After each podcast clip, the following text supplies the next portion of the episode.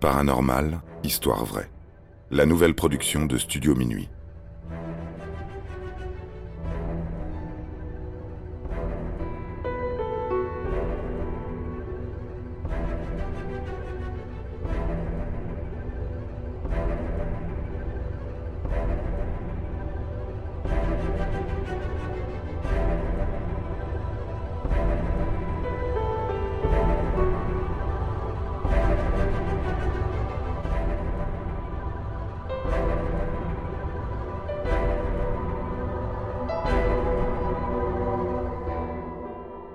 L'énigme des masques de plomb.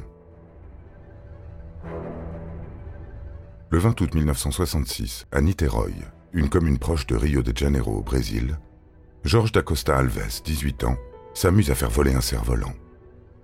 Poussé par le vent, il doit grimper sur la colline de Moro de Vintem. Arrivé au sommet, il fait une découverte terrifiante. Sous un arbre, deux corps sont en état de décomposition avancée. Fait étrange, les deux corps sont allongés côte à côte, dans une posture semblant observer le ciel. Ils sont tous les deux vêtus du même costume, leurs yeux sont recouverts par des masques de plomb, dont les formes évoquent des lunettes.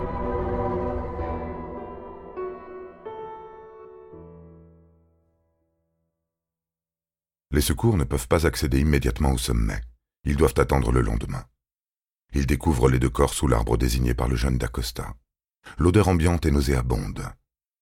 Compte tenu du caractère étrange que représente cette découverte, des enquêteurs criminels prennent le relais. D'abord, les policiers notent que les victimes n'ont pas de blessures apparentes. La scène de crime ne présente aucun signe de lutte. Elles ont encore des objets de valeur sur elles, quelques bijoux et de l'argent. Si quelqu'un les a attaquées, ce n'est certainement pas pour leur voler quelque chose. En fouillant un peu, les policiers découvrent différents objets, comme une bouteille d'eau vide, deux serviettes mouillées, mais surtout un carnet de notes contenant d'étranges inscriptions. Plusieurs schémas techniques sont dessinés sur les premières pages. Jusque-là, rien d'anormal, puisque les deux victimes travaillaient dans l'électronique. Les pages suivantes contiennent une série de nombres. Lors d'une analyse plus approfondie, on associe ces nombres à des numéros de pièces électroniques. Mais leur origine divise les experts. Il pourrait s'agir là d'un message codé. Cette théorie est alimentée par de nouvelles annotations sur les pages suivantes il est écrit 16h30, être à l'endroit déterminé, et 18h30, avaler les capsules, après les faits, se protéger avec les masques de métal et attendre le signal.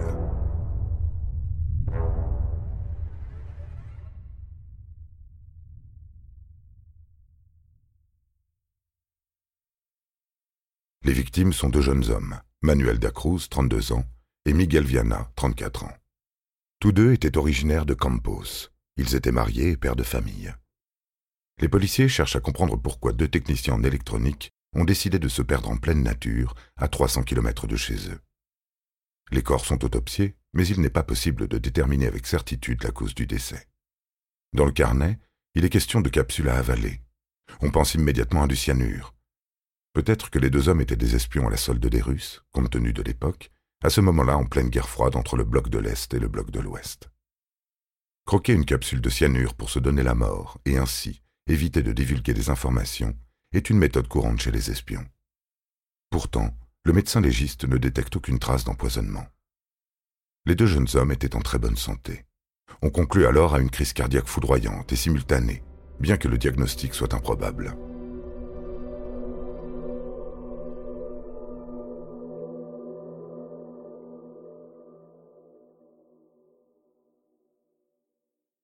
L'inspecteur Bittencourt, chargé de l'enquête, mène les investigations dans l'entourage des victimes.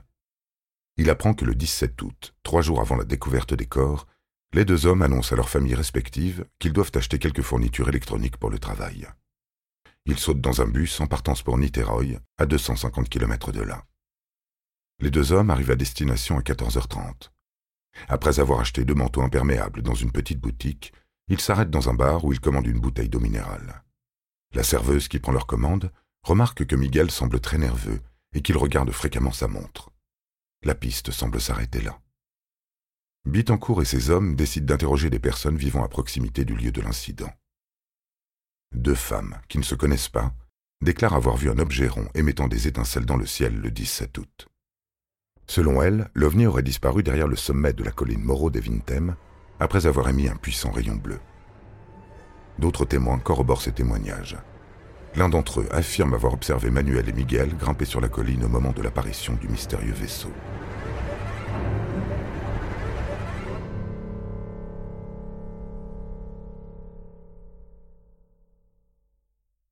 Les policiers se demandent s'il est raisonnable d'établir un lien entre les deux événements. En supposant que la mort des deux jeunes hommes soit liée à ce phénomène extraterrestre, cela donnerait un sens à la découverte des étranges notes sur le carnet. Mais dans quel but? Parmi les nombreuses théories qui circulent après la publication de cette histoire dans les journaux, on retrouve celle spéculant sur la véritable origine des victimes. Les deux hommes pourraient être des voyageurs temporels. Cette hypothèse suggère que les masques de plomb étaient monnaie courante à l'époque de nos visiteurs.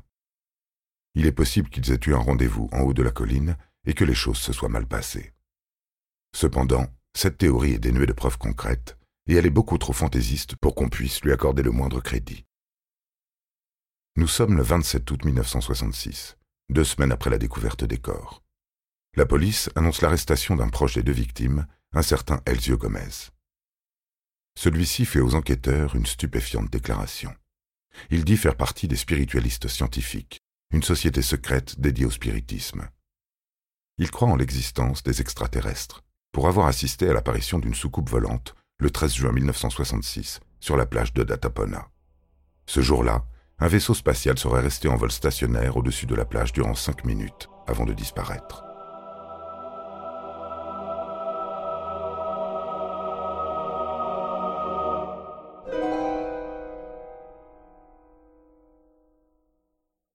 Gomez affirme que Viana et Da Cruz avaient pour projet, en utilisant leurs connaissances en électronique, de communiquer avec des êtres de la planète Mars dans le plus grand secret.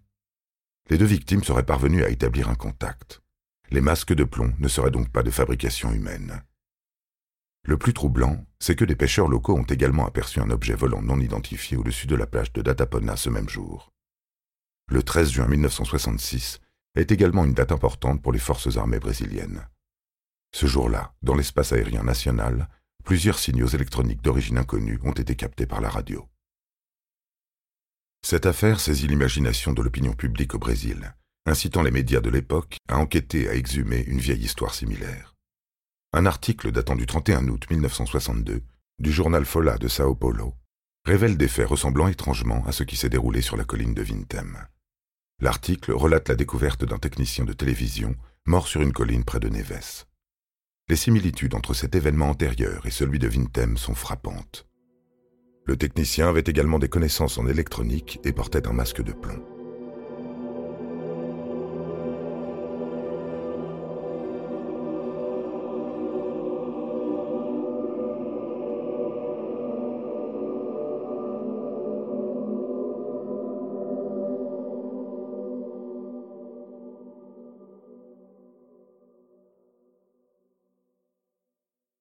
La cause du décès des hommes et la raison pour laquelle ils portent des masques de plomb restent inconnues. Malgré la clôture du dossier, de nombreux Brésiliens sont convaincus d'être témoins d'un des plus grands mystères de l'histoire.